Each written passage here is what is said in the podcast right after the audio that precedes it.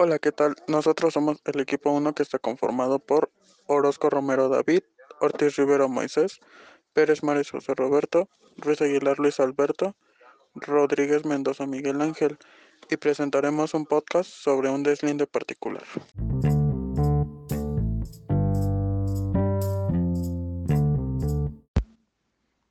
Día en el que se ven el topógrafo y el cliente. El topógrafo llega al lugar y toca la puerta. ¿Qué tal? Busco al cliente que se puso en contacto conmigo ayer y que necesita un deslinde de su predio. ¿Qué tal, ingeniero? Me presento. Mi nombre es Eusebio. Yo le llamé. Pero pase adelante, está usted en su casa. Entra el ingeniero a la casa del cliente. Adelante, tome asiento, ingeniero. ¿Gusta un vaso de agua o de refresco? No, muchas gracias. Por el momento estoy bien, pero dígame, ¿en qué lo puedo ayudar? Mire, lo que pasa es que ayer estaba checando las escrituras de mi predio y especifica qué distancias hay a lo largo y ancho del predio. Por curiosidad medí la distancia de afuera y no colinda con la de las escrituras, por lo que quisiera que hiciera un deslinde en mi predio. Muy bien, eh, ¿el terreno en el que quiere hacer el deslinde es el mismo donde estamos o es otro? En ese momento rechina la puerta de madera y entra el padre del cliente a la casa. Buenas tardes, me presento. Yo soy Jorge, el papá de Eusebio. Usted debe ser el ingeniero que se encargará de delimitar mi predio. No sé si le haya comentado a mi hijo que el predio se encuentra un poco lejos de la ciudad. Buenas tardes, don Jorge. Justamente íbamos a empezar a platicar sobre la ubicación.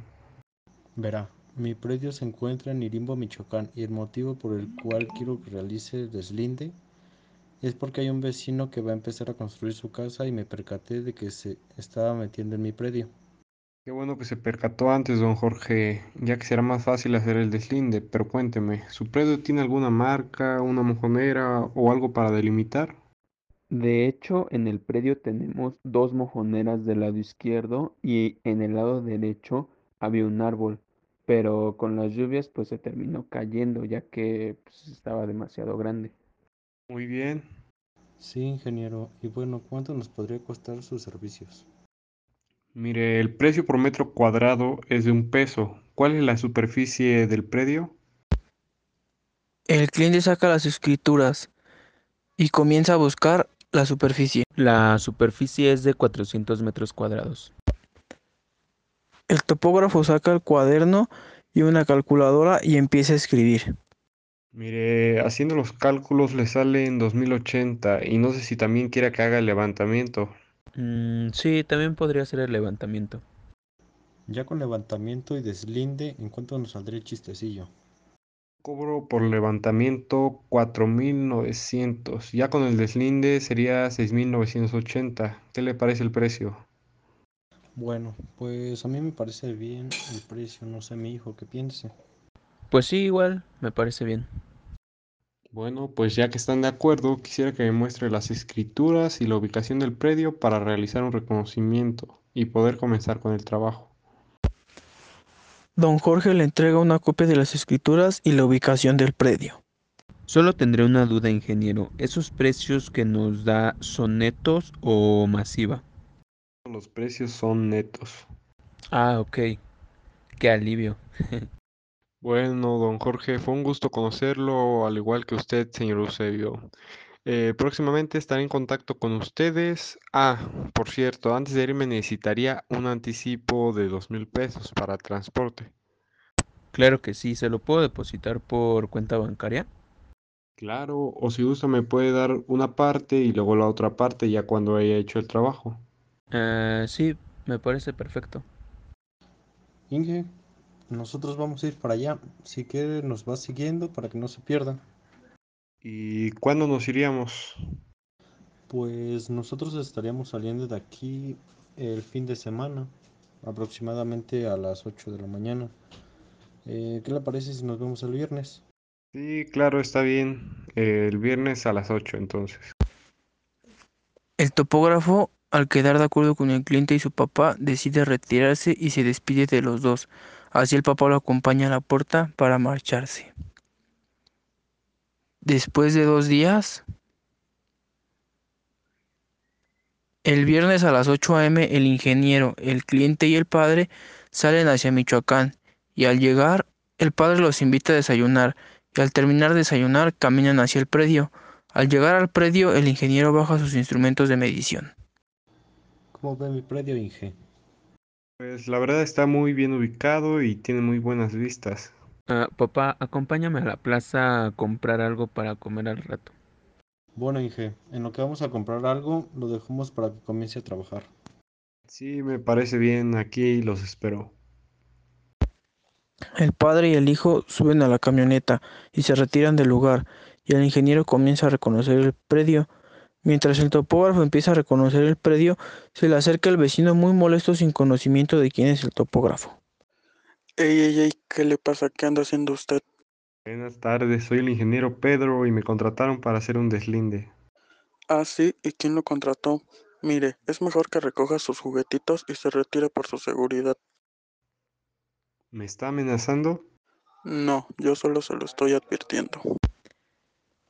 En eso llega en la camioneta el padre y su hijo. Rápidamente descienden de la camioneta. Bueno, bueno, bueno, pero ¿qué está pasando aquí? Vecino Jorge, ¿cómo está? Mire, este señor que dice ser topógrafo dice que usted lo contrató y está haciendo cosas extrañas. No, ¿cómo cree, señor Juan? El ingeniero está haciendo un deslinde ya que lo contratamos porque al parecer se pasó del límite del predio. Le pido una disculpa, ingeniero, y cualquier cosa aquí andamos.